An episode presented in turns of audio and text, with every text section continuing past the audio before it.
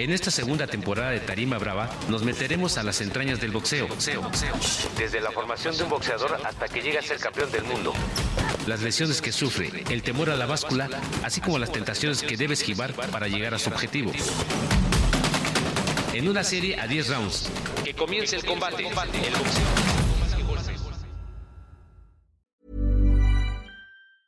There's never been a faster or easier way to start your weight loss journey than with PlushCare. PlushCare accepts most insurance plans and gives you online access to board-certified physicians who can prescribe FDA-approved weight loss medications like Wigovi and Zepbound for those who qualify. Take charge of your health and speak with a board-certified physician about a weight loss plan that's right for you. Get started today at plushcare.com slash weight loss. That's plushcare.com slash weight loss. plushcare.com slash weight loss.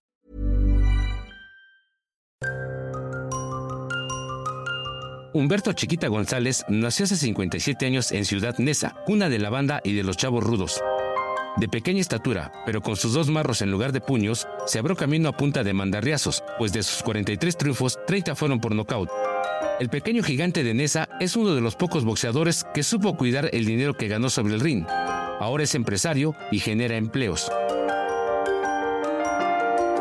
¿Qué tal amigos aficionados al boxeo? Nos encontramos con alguien muy importante para el boxeo mexicano, para la historia del boxeo mexicano. Alguien que entrenaba golpeando las redes a su carnicería y que de ahí salió campeón del mundo. Un hombre que le llaman el pequeño gigante de Nesa que puso al municipio en los cuernos de la luna. Me refiero a Humberto La Chiquita González, un campeón con toda la barba que fue desde el guantes de oro, campeón nacional y el campeonato mundial. Y el primero en las divisiones pequeñas en ganar un millón de dólares. Imagínense qué orgullo tener aquí a Humberto Chiquita González, sobre todo por los logros deportivos, pero también por los logros abajo del ring, donde muchos de los campeones pierden la batalla, ¿no, Humberto? Pues sí, es como cuando de repente se pierde el piso y pues yo, yo la verdad tuve yo por dónde hay que caminar, así es que también caminé muy bien abajo del ring. ¿Carnicero? Carnicero, marquesero, salonero, puras fiestas y ahora con también manejamos maquinitas, casino. Un hombre que invirtió bien su dinero, su talento. Es raro hablar con... Son contados los peleadores que ganan fortuna y que saben invertirlas y que se comportan bien. El carnicero fue campeón nacional, campeón mundial, un salón de fiestas, promotor de boxeo, ahora tiene un casino y vende marquesitas. Salón de la fama. Salón de la fama. Está en todos los salones de la fama, pero el más importante en Canastota, Nueva York, donde traes tu anillo muy bonito de oro de 18 quilates. Quiero acredita. Que acabo de pasar al Monte de Piedad y lo saqué. ¿Está empeñado ahí, no? Sí, es que a veces hay que empeñar las joyas. No, no es cierto. Es un hombre que ha manejado bien, bien su fortuna. Gracias, pero que es, un ejemplo, Humberto, para los Siempre yo también veía de, de ejemplo a muchos campeones, pero sin mencionar nombres, pero no quería yo pues ser como uno de ellos. Pero yo por eso, pues, el consejo es de mi papá y y todo lo que nos hacía mi, mi, representante. Nos traía a raya y esto y esto. él sabía qué tenía que hacer. Así es que siempre estoy agradecido con todos ellos. Humberto, ¿cuánto tiempo hacías de Nessan a la colonia de doctores, a los baños Margarita para entender con... Estábamos más de dos, tres horas, porque pues nos íbamos en el Chimeco o en la combi, que mi papá me mandaba con un primo, pero cuando nos llevó la primera vez, mi papá sabía que nos íbamos al gimnasio, a los Jordán, con Cristóbal Rosas. Y mi papá tenía trabajando un primo en la carnicería. Mi papá ha enseñado a muchos primos a enseñarlos a trabajar en carnicería. Tenía uno que todavía está conmigo ahí, se llama Mario, y él me llevó al gimnasio. Pero él tenía un cuchillito, ahí tenía parado afuera del mercado, ahí en, el estacionado. Dice, nos vamos a ir en el metro, porque si nos vamos en el coche, nos vamos a perder. Y nos fuimos en el metro. Y llegar a llegar a los, a los llegamos a los gimnasios, mencionó Margarita a doctores. Ahí llegamos y ahí me veo, me encuentro el gato González, el Pino Cuevas, y ya me conocía al gato porque me refirió a una pelea en Aragón, en la bola. Y él me dijo, ¿qué haces aquí? Pues yo vengo a entrenar, pero no sé aquí cuál es. No, tú vente para acá. Y me jaló para acá. Él y, este Pipino Cuevas. Eso es algo que, que, ya estaba para la historia, ¿no? Ya dos grandes del boxeo te esperaban, ¿no? Que es bien complicado. Dos grandes del boxeo mexicano. Un error de geografía en la Ciudad de México te llevó a unos baños inolvidables. Creo ya ya, ya desapareció, pero siempre vamos a recordar que voy al mercado Hidalgo a echarnos tepache. Claro. Cuando la echamos el tepache ahí, saliendo de entrenar un tepachito, porque pues lo habíamos ganado en el entrenamiento. A entrenar con todo. Y desde ahí siempre me acostumbré al vapor, al vapor. Porque había vapor ahí. Sí, había vapor. Ahí en el gimnasio Baños Margarita. Baños Margarita en la colonia de Doctores Rosales. Desaparecieron con la contaminación y la escasez de agua en la Ciudad de México. Ahora hay los condominios. No hay ni quien se acuerde de. Pues ya desaparecieron muchos. Ya nada más están, ya muchos están, ya desaparecieron. Están los nuevos Jordán, nada más que están. Pero los Jordán ya desaparecieron. Los Lupita también ya desaparecieron. Los creo que ya también ya los, los Pacho Rosales ya no son los mismos. Ya están en otro lado. Están en otro lado. Ya cambiaron. Y los Jordán acaban de cerrar este año también. Así. El manager Lupe Sánchez fue uno de los puntales del boxeo mexicano de la década de los 40 hasta los 80. Dirigió las carreras de Pipino Cuevas, Humberto Chiquita González, Germán Torres, Marcos Villasana y Rodolfo Gato González, entre otros. Tuviste buenas bases, un buen padre, pero también tuviste a uno de los mejores managers, Lupe Sánchez con Justo Sánchez, ¿no? Con la manzanita pero también un gran agente de boxeadores que era más bien un asesor tanto financiero como emocional, como, como paternal, ¿no? Como fue Rafael La Cobra Mendoza. Rafael Mendoza, mi representante, que él ya sabía, él ya me conocía, porque me veía entrenar con Gilberto Román, con Daniel Zaragoza, cuando entrenaba en los baños Margarita. Querían que yo boxeara con Gilberto Román. Bueno, campeón super mosca, Gilberto Román, campeonísimo. Y querían que yo boxeara con él. Y, y este eh, Lupe Sánchez dijo, si quiere que boche contigo la chiquita, que él venga al gimnasio. Entonces el campeón venía al gimnasio. Yo no iba al gimnasio del campeón. El campeón venía al gimnasio donde yo estaba. Yo era un novato. Entonces, eh, desde ahí, pues hay muchas cosas que son, pues no, para mí que no normales, porque como un campeón y me iba a buscar a mí para bochear con él. Es algo que ya por ahí yo tenía muchos planes para llegar a pelear. Porque siempre eh, algo que no, no esperaba y todo lo iba ganando todo lo iba ganando, pero con las mismas ganas que yo le echaba, porque yo quería ser campeón del mundo. Humberto, tú, este, a ti no te derrotó el entorno, tú derrotaste al entorno, lo noqueaste. A veces culpamos al entorno de las cosas buenas o malas que nos pasan, normalmente las malas. A ti lo malo no, no te, no te pasó por encima, al contrario, tú lo noqueaste, ¿no? Pues sí, hay muchas cosas que son, llegan solas, o ves algo, o, o, viene gente que te se aprovechar, o algo que, que, que veas tú algo este, no, que no te conviene.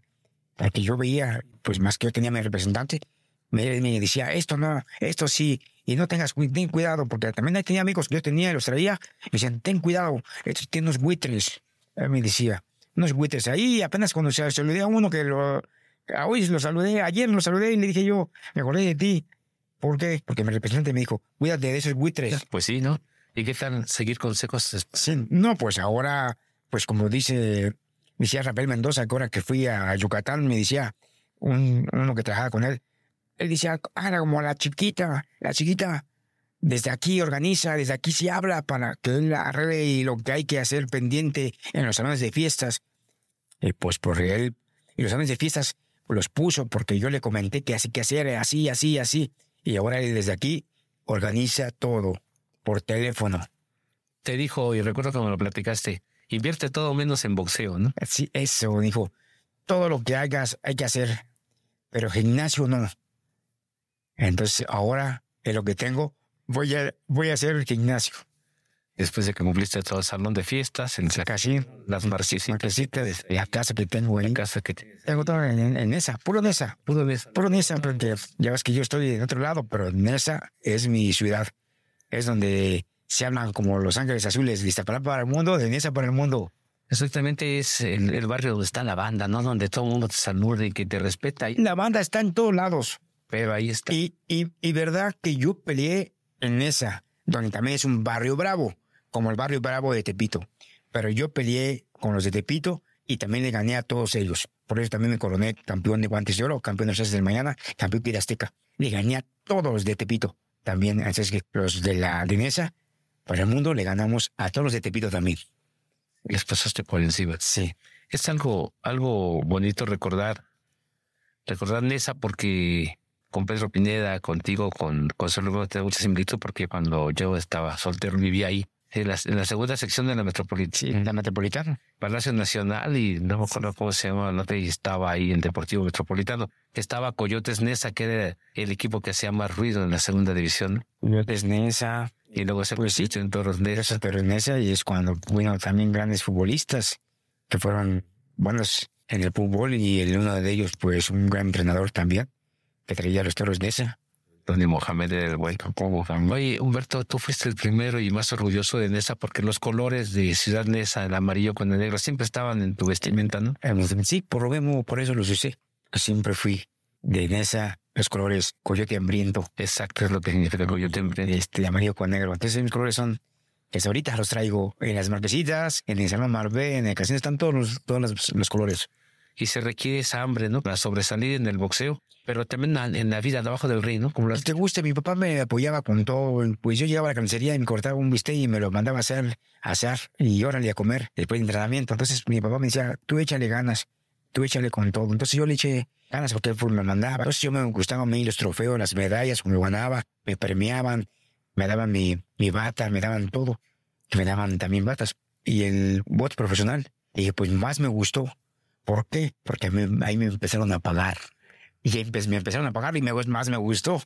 Cuando peleé cuatro rounds, ¿Cuándo fue tu primer pago? ¿Recuerdas cuánto te pagaron? pues yo creo que mi primer pago, yo creo que había sido como unos 3.500.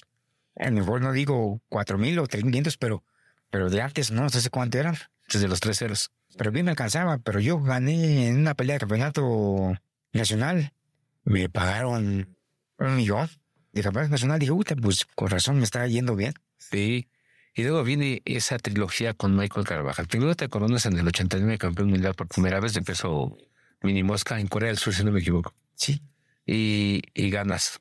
Pero creo que, que las mejores peleas, lo que te hicieron inmortal, porque estás en el Salón de la Fama, fue esa trilogía con Michael Carvajal, no peleas salvajes, de veras que se quedan para la historia. Y la mejor paga. Sí, pues, pues porque también fuimos estelaristas, gracias a Dios. Abajo nosotros pelearon grandes campeones, una cartelera que teníamos con Oscar de la Hoya, con el, él peleó dos, tres, tres veces este, conmigo en mis funciones.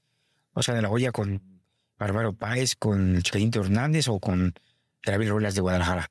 Entonces yo ya tengo, digo, ya tengo aquí todo porque pues ellos pelearon en mis funciones porque yo era el estelar.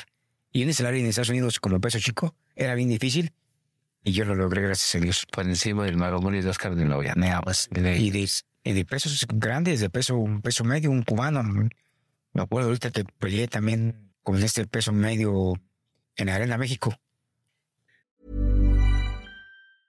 Mom deserves the best, and there's no better place to shop for Mother's Day than Whole Foods Market. They're your destination for unbeatable savings, from premium gifts to show-stopping flowers and irresistible desserts. Start by saving 33% with Prime on all body care and candles. Then get a 15-stem bunch of tulips for just $9.99 each with Prime. Round out Mom's menu with festive rosé, irresistible berry chantilly cake, and more special treats. Come celebrate Mother's Day at Whole Foods Market. De ese viaje en Chimeco a tu primer viaje en avión, ¿hacia dónde viajaste en avión fuera del país? La primera vez. Fuera del país. Pues deja, deja de eso. Yo fui a mi, a un viaje a Acapulco Sí. y, y fue mi primer viaje que dije, oye, en avión, cuando fui a pelear ahí a 10 rounds con Javier Alonso en la arena, Había una arena colisión. a una coliseo de Acapulco. Sí. Y dije, híjoles, estará muy lejos. Pues no tan lejos porque llegué en 20 minutos, 25. Dije, yo pensé que era más lejos. ¿eh? Estaba lejos de Metro Pantitlán. Sí, más lejos, hago más, hice más tiempo en el metro Patitlán. Entonces ahí ya cuando yo ya este, llego ahí, pues veo todo bien y pues ya era yo ya, era un, yo era un estelar. Peleé 10 rounds ahí con Javier Alonso. Entonces sé que ahí mi primer viaje de empecé a salir, que comparación cuando ya me empezaron a atender bien y siempre me dieron, me atendieron bien por mi representante. Mi representante desde cuándo me conocía. Rafael Mendoza me conocía desde que yo boxeaba de cuatro rounds. Él sabía. Por eso cuando él me vio, yo luego también dije yo, eh, sin decir palabra nada, él me empezó a dirigir. Haz esto, haz esto. Y ya empezamos a hacer equipo. O sea que ya no, no dije yo si usted me dirige o, o él me dijo que él me va a dirigir. como él estaba ahí con Lupe Sánchez, él llegaba al gimnasio y veía pues a Pipino, al Gato, a Marcos Villasana, a Gilberto Romano, muchos. Bueno, entonces yo también me hice del equipo. Y ese encima que me iba a dirigir, él empezó, haz esto, haz esto. Entonces desde ahí, él empezó a decir muchas cosas. Pero esa era la palabra, ¿no? De hombres, palabra de caballero, de, de respetar un acuerdo no escrito, no firmado, pero trabajar con la palabra era bien importante en esos tiempos, ¿no? Eh, palabra, palabra, tener palabra, como dicen ahora, que de bigote o, o tener responsabilidad o de hombres. Entonces yo con él, todo lo que hacíamos de palabra por teléfono, decía, haz esto y esto y esto, vas a ganar tanto y tu pelea va a ser de tal fecha. Y, y no firmábamos nada. Además firmamos ahí documentos para hacer trámites de, de estar ya en Estados Unidos y listo. Pero nunca firmé nada con él porque siempre él era, si estás conmigo estás a gusto, si no, lo que tú quieras. Pero él me siguió todo el tiempo, él sabía que iba a ser, porque él dice cuánto me vio, porque él siempre me apoyó para ser un estelarista. Tú siempre vas a ser estelar y vas a pelear estelar. Entonces él me acostumbró a ser estelarista, a ser primera clase, a ser en los primeros hoteles en el Star Palace, ahí me daban mi suite, y ahí me perdía, hacíamos, me la pasaba feliz y, y alegre trabajando con él. Fuiste un peleador caro, no solo por lo que cobrabas, sino también por la calidad que desplegabas sobre el reino. Peleador caro. Sí, porque siempre lo fui, porque los, como estás diciendo, esos nada más son los estelares. Y los estelares son los que cuestan. Yo pienso, yo son los que no son los que cobran. Los estelares, ¿no? Pero lo justificabas con tus puños. ¿no? Eso que cobran. Entonces yo por eso ya a entrarle con todo. Porque antes de salir yo de, de mi camerino, él me decía, hay que ganar, ya te tengo la siguiente. Dije, todo faltan, dice, en dos meses tengo la siguiente, en una estelar, en otra estelar. Le dije, qué bueno, ya me dio, me dio más ánimos. Salía a noquear cuatro rounds, tres rounds y estaba listo para la siguiente.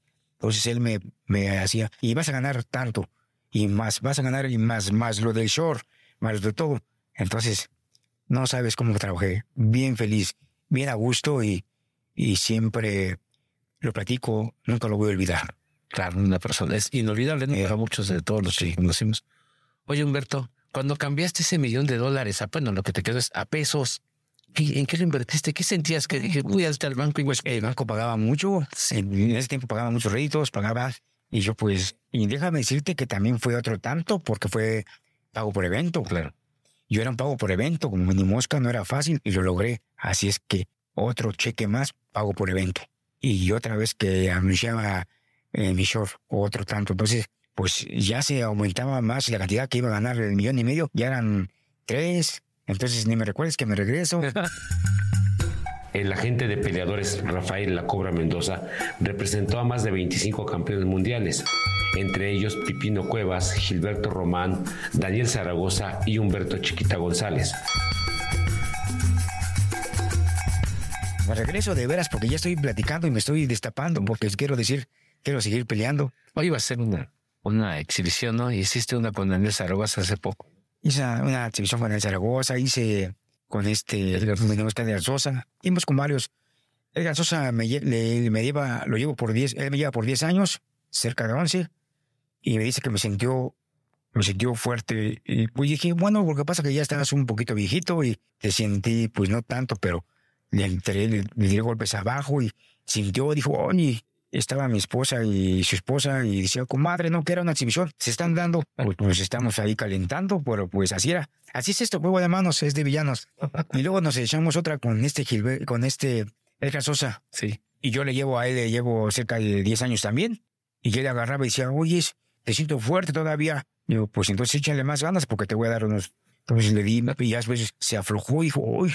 Dijo, no. Y le invité a después de que apúrate a. porque te voy a invitar a comer. Ya ni lo vi, se, se fue sin despedirme. Se fue dolorido. Se fue dolorido. Entonces Así fuiste en tu juicio, imagínate. Sí. Entonces me sintieron duro estos peleadores, que uno que está activo, que estaba activo es Sosa, pues bueno, pues entonces ahí me la paso, pero tú sabes, todo eso es tener condición, estar bien. Entonces yo me la paso entrenando y portándose bien. Ya ves que ahora voy a todas las fiestas, antes no iba a ninguna, Sí, ahora voy a todas. Sí, ya es tiempo de darle gusto. ¿no? Pues sí, porque antes concentrado, concentrado en diciembre para pelear en enero o peleaba en diciembre. Entonces ese tiempo peleaba en marzo, peleaba en febrero, en que era Semana Santa, peleaba en agosto cuando mis hijos iban a nacer, no estaba yo. Entonces todo eso lo viví, lo pasé, por eso ahora pues estoy disfrutando lo que, te hice, gracias a Dios, junto con mi esposa. Claro, es importante. Disciplina. Sí, pero a veces los managers, los representantes, te dicen, no tomes, no fumes, no te desvendes, come bien. Y muchos no le hacen caso. ¿Cómo lo hiciste tú? ¿Qué se requiere? ¿Cómo fue que le hiciste? Porque a veces el yo interno nos manda a hacer otras cosas totalmente opuestas. Pues yo te digo, yo me daba cuenta de muchos, de muchos campeones que me invitaban a tomar, toma, y pues igual tantos que me decían esto y esto, dije, yo no quiero porque no me gusta y no quiero. Ah, bueno, entonces ya no me decían nada, pero todos modos me estaban, también en todos lados me salían invitaciones para eso. Cuando yo tenía a mi papá, me decía, tú nomás a tus amigos, nomás, ¿cómo estás? Todo, pero no te juntes con ellos, los de la calle. Claro también pasé por ahí, los de la calle. Entonces yo no los saludaba y yo veía a los, los amigos que estaban ahí tomando, fumando, pero pues yo nomás pasaba por ahí. Entonces así con los peleadores, con igual, fiestas, pues yo me la pasaba en la fiesta muy bien, pero sin probar nada. ¿Por qué? Porque yo, siendo campeón del mundo, nunca lo probé, nunca quise, entonces todo el mundo me invitaba. Yo por eso, los pies bien plantados en, en el piso, porque tenía el recuerdo de mi papá. Entonces por eso nunca, nunca acepté nada ni quise nada.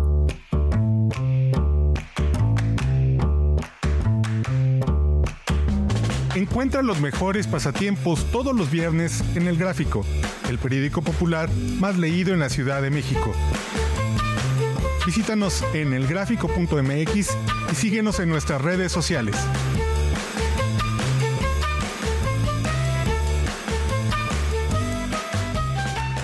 Humberto, eras un gran noqueador.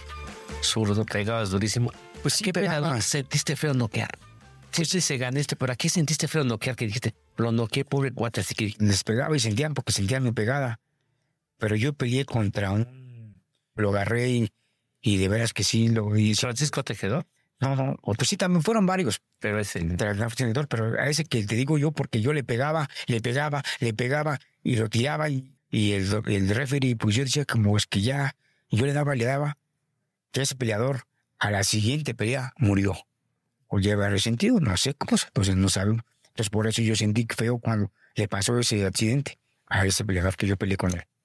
No sentía que decir al refri, ya. Sí, es como te digo, por eso yo ya estuvo ahí el conejito Hernández. Sí, el conejito Hernández que peleé con él, que era este... Veracruzano, Rey Conejito Hernández. Rey Conejito, no, no creo que no es yucateco. No, no es yucateco. Le pegué, le pegué, le pegué, le pegué, y yo, bueno, que ya pararon la pelea en el décimo Ramos, pero a la siguiente pelea, él murió en el ring. En el ring. Ciertos, pues yo creo que ese día estado un poquito sentido. Entonces todo eso es lo que te digo. Siempre hay que estar también preparados y ver cómo se siente uno, cómo está uno, porque sabemos que pues aquí es difícil. Yo, cuando yo di, yo subí al ring, así como sube al ring, también quiero bajar bien. Y a muchos luego no bajan así. Lo han pasado ahorita, que han pasado muchas cosas. Entonces por eso que te queda. El deporte es bonito, pero hay que cuidarse, porque el deporte de boxeo es celoso también. ¿Alguna vez en tus casi 80 peleas que hiciste llegaste con mala condición? No llegué nunca porque, de todos modos, no era mala condición, sino que porque a veces, como que dices tú, écheme a este, a este peleador. Cuando decíamos a este, es más facilito.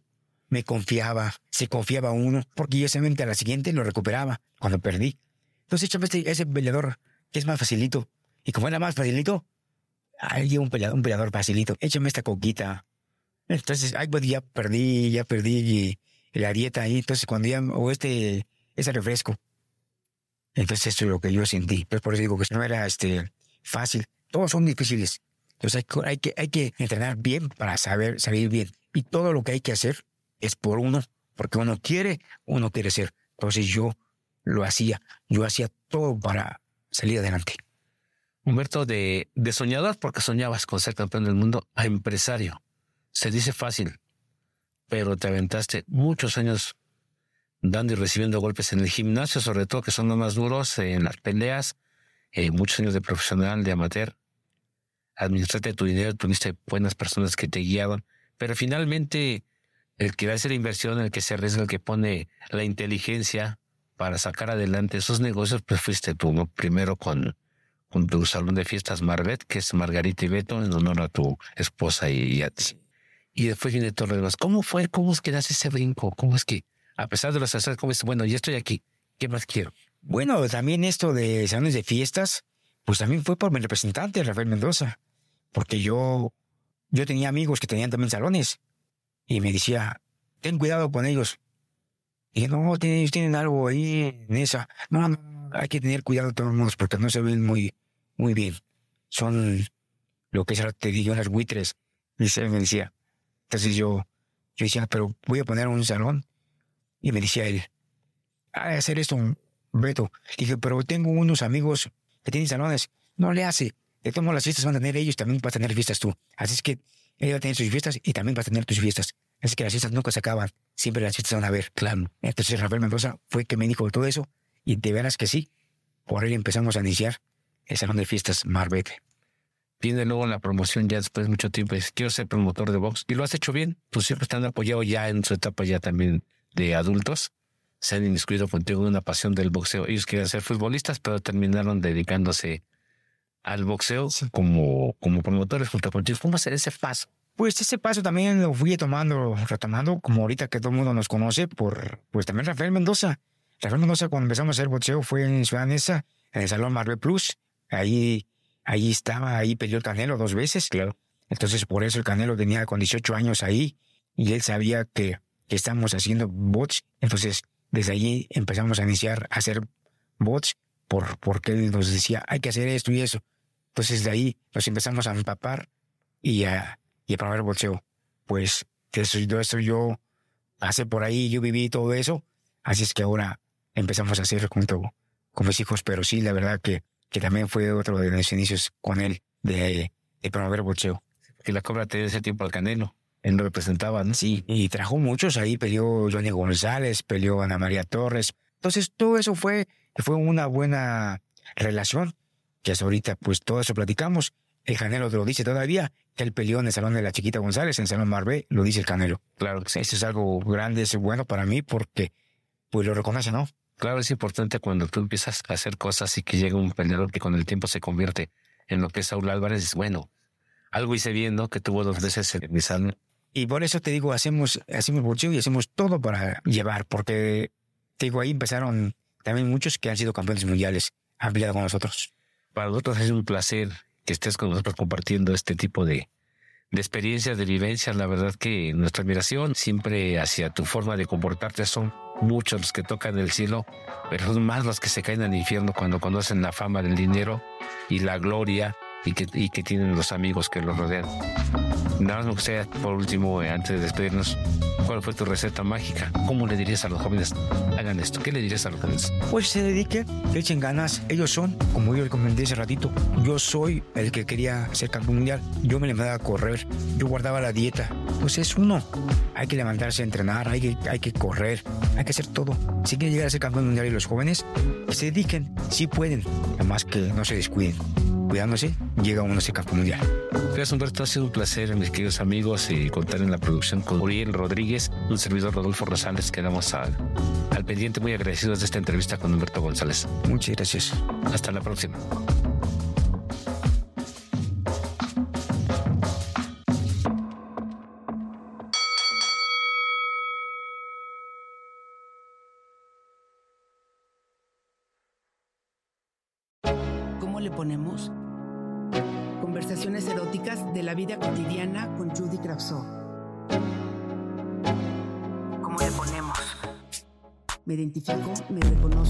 Atrevo.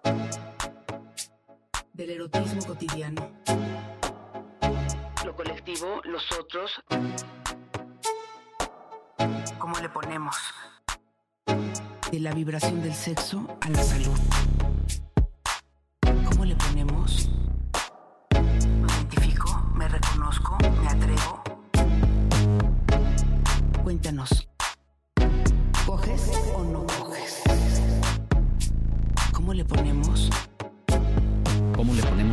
Podcast del Gráfico, el periódico popular más leído en la Ciudad de México. Escucha cada semana un episodio nuevo en elgráfico.mx en tu plataforma de audio preferida. El Gráfico, el periódico popular más leído de la Ciudad de México. México.